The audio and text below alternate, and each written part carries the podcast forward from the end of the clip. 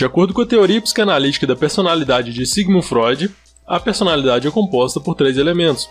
Esses três elementos da personalidade, conhecidos como id, ego e superego, trabalham juntos para criar comportamentos humanos complexos.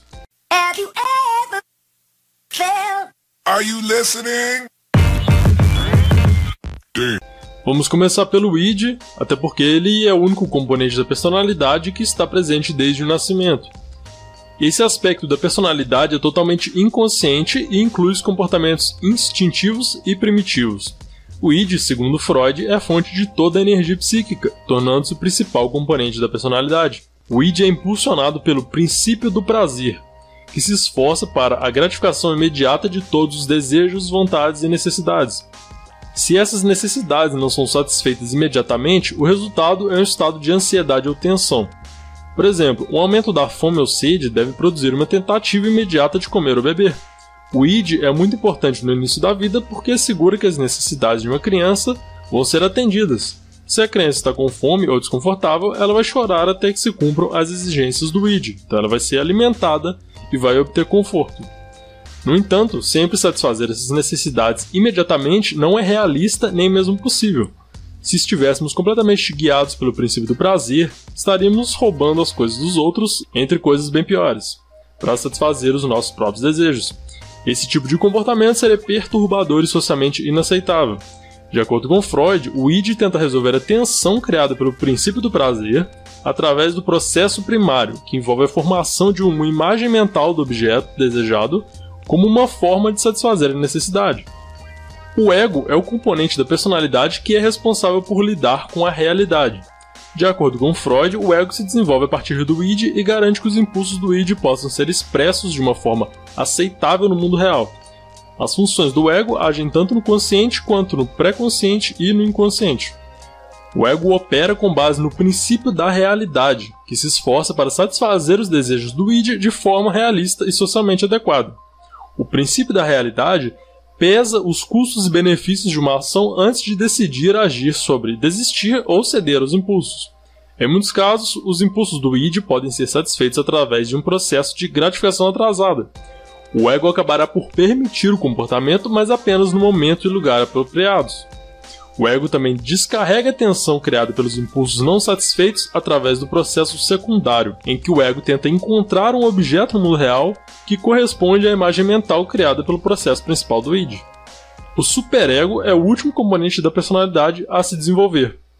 É o aspecto da personalidade que mantém todos os nossos padrões morais internalizados e os ideais que adquirimos dos pais e da sociedade.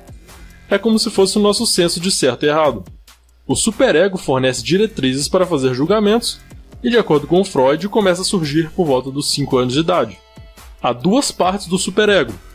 A primeira, o ego ideal, inclui as regras e normas de bons comportamentos. Esses comportamentos incluem aqueles que são aprovados por figuras de autoridade parental ou outras. Obedecer a essas regras leva a sentimentos de orgulho, valor e realização. A segunda parte é a consciência, que inclui informações sobre as coisas que são vistas como ruins pelos pais e pela sociedade. Esses comportamentos são frequentemente proibidos e levam a consequências ruins, punições dos sentimentos de culpa e remorso. O superego atua para aperfeiçoar e civilizar o nosso comportamento. Ele trabalha para suprimir todos os impulsos inaceitáveis do id e se esforça para realizar o ato do ego nas normas idealistas em vez de princípios realistas. A interação entre id, ego e superego com tantas forças concorrentes, é fácil ver como podem surgir conflitos entre id, ego e superego. Freud usou o termo força do ego para se referir à capacidade do ego de trabalhar apesar dessas forças em conflito.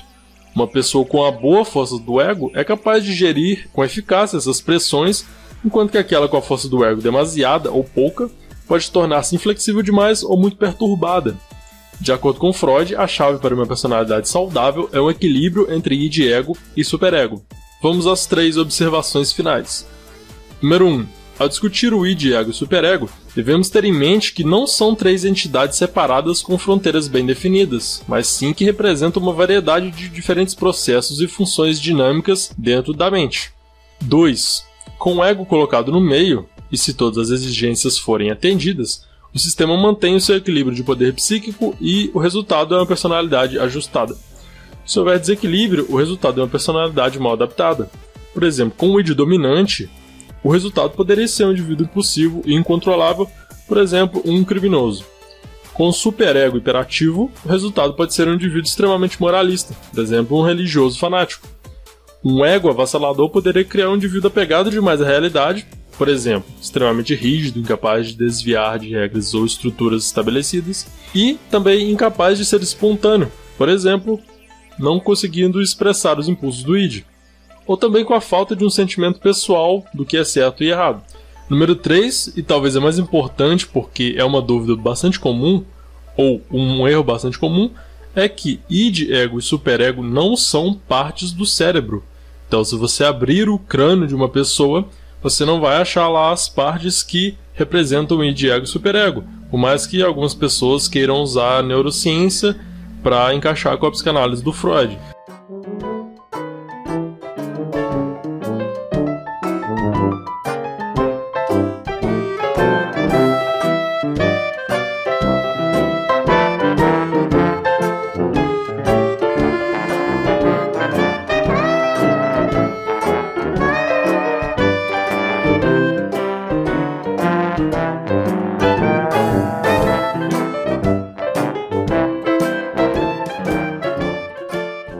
Id, ego e superego são nomes de três partes da personalidade humana, porém elas geralmente não se dão muito bem. O id é a parte mais básica da personalidade e quer gratificação imediata para nossos desejos e necessidades. Por exemplo, Bruno estava com sede em um restaurante. Em vez de esperar o garçom para reabastecer seu copo de suco, ela estendeu a mão sobre a mesa e bebeu do copo de Marcos sem pedir. Um bebê, com fome, chorou até que ele foi alimentado. Uma criança que queria outra porção de sobremesa reclamou incessantemente até receber outra porção de sobremesa. Numa Black Friday, os clientes ficaram tão obcecados para comprar produtos em promoção que empurraram os outros para fora do seu caminho e pisaram neles, sem pensar duas vezes antes de magoar as pessoas, se isso significasse que eles poderiam obter o que eles queriam, que eram os produtos com o preço bem abaixo do normal. Ou não. O ego lida com a realidade, tentando satisfazer os desejos do id de uma forma que é socialmente aceitável no mundo. Isso pode significar adiar a gratificação.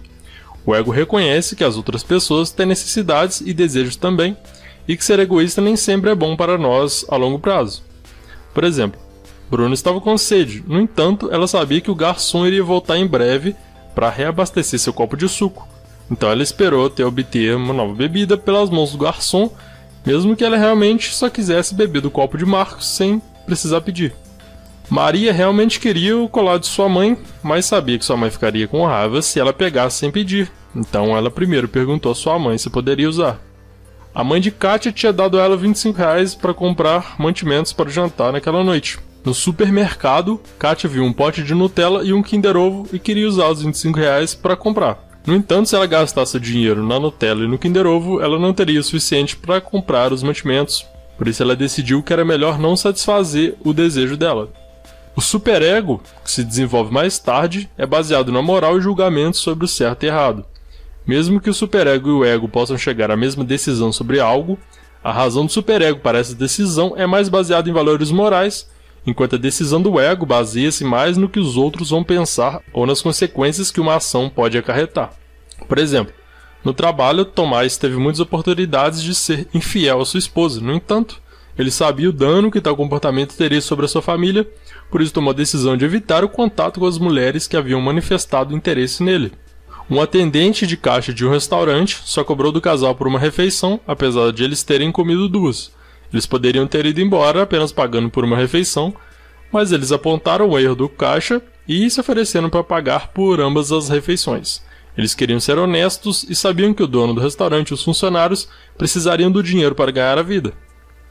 Na escola, duas crianças estavam tirando sarro de Joaquim porque ele usava óculos. João foi tentado a juntar-se para que pudesse se enturmar e tirar sarro de Joaquim, mas quando ele pensou sobre o quão ruim Joaquim se sentiria, ele se recusou a tirar sarro também. Id, ego e superego trabalham juntos na criação do comportamento. O id cria as demandas, o ego acrescenta as necessidades da realidade e o superego acrescenta a moral à ação que é tomada.